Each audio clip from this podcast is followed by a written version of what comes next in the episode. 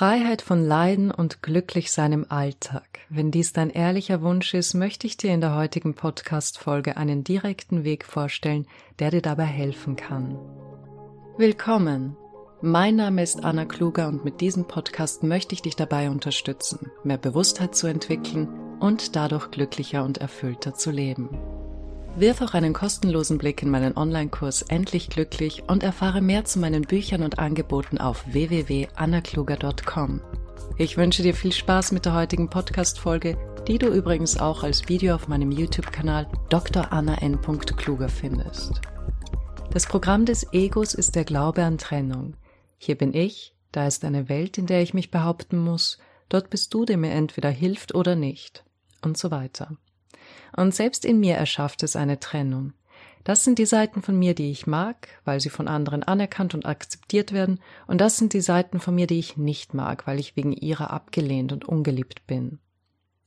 Weil es sich beim Ego nicht um eine Entität handelt, sondern um ein vom Verstand geschaffenes Konstrukt, das wahrscheinlich zum Überleben beitragen sollte, schlussendlich allerdings Leid in uns hervorruft, möchte sich manch einer von dieser Last befreien.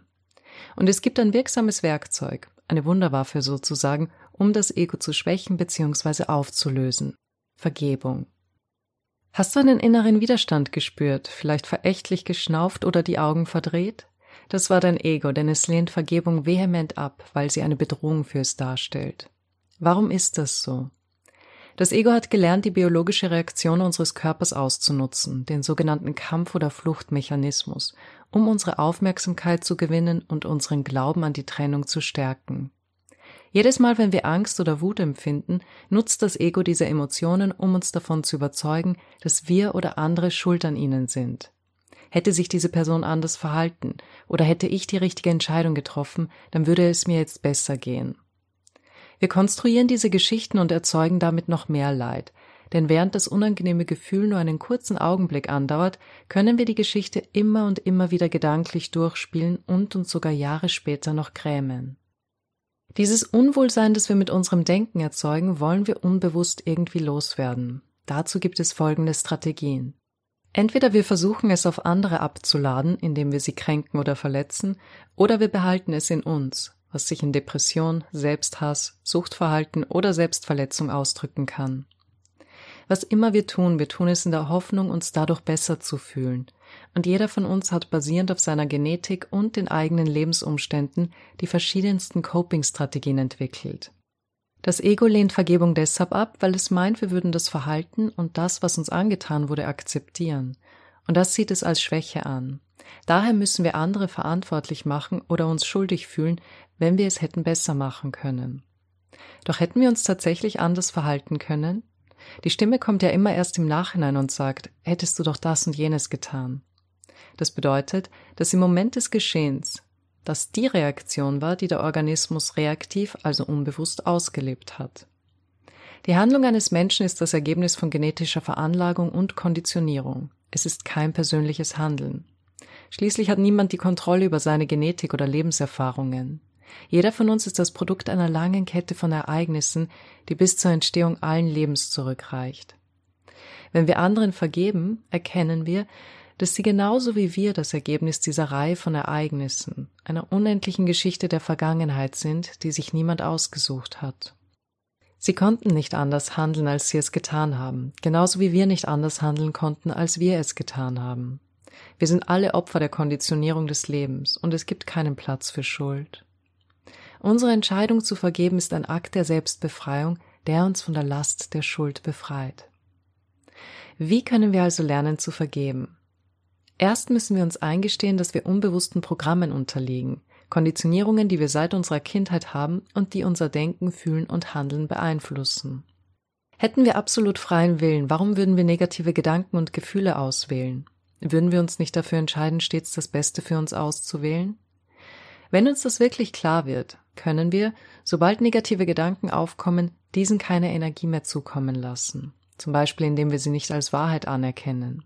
Wir sagen uns dann, ach, hier kommt also wieder mein altes Programm, das mir weismachen möchte, die andere Person habe mir Unrecht getan und hätte sich anders verhalten müssen. Und dann gehe geistig die Konzepte durch, die wir vorhin besprochen haben, dass jeder Mensch das Produkt seiner Genetik und Konditionierung ist, dass sich niemand ausgesucht hat, in welche Familie und welches Umfeld er geboren wurde, dass ich nicht weiß, was diese Person durchgemacht und welche Coping-Strategien sie deshalb entwickelt hat. Weißt du, was manchmal sehr hilfreich sein kann, wenn du dir diese Person oder auch dich selbst, falls du das Ziel deiner Vorwürfe bist, als kleines Kind siehst? Hast du nicht etwas mehr Verständnis und Nachsicht, wenn ein Kind sich reaktiv verhält? Kannst du dir vorstellen, dass viele Erwachsene tatsächlich infantile Programme laufen haben? Und die Updates, die in späteren Jahren kamen, waren für diese Kindheitsprogramme. Meint, die komplexeren Strategien, die wir im Alter haben, bauen auf irgendwelchen Traumata aus der Kindheit auf. Solange man sich dessen nicht bewusst ist, handelt man nicht bewusst. Wir werden unseren wahren Wert und unsere wahre Größe nur erkennen können, wenn wir zu einem Punkt gelangen, an dem wir für unsere Mitmenschen Frieden wünschen, wenn wir Mitgefühl und Verständnis für andere entwickeln und ihnen ihre Fehler und Handlungen vergeben. Erreichen wir diesen Punkt, wird der Frieden, den wir anderen geben, auch unser eigener werden. Vergebung führt uns zu einem tieferen Verständnis von uns selbst und den Menschen um uns. Sie befreit uns von Schuld, Groll und negativen Emotionen und wird zu einem Katalysator für Selbstheilung und inneren Frieden. Das ist die Macht der Vergebung. Zum Thema Glaubenssätze erkennen und loslassen habe ich schon einige Podcasts, Videos und Blogartikel verfasst und wirf auch unbedingt einen unverbindlichen Blick in meinen Online-Kurs Endlich glücklich, indem ich Schritt für Schritt mit vielen Übungen darauf eingehe, wie man sich emotional frei macht. Der Kurs ist günstiger als eine persönliche Coachingstunde. Es zahlt sich also wirklich aus, einen Blick hineinzuwerfen.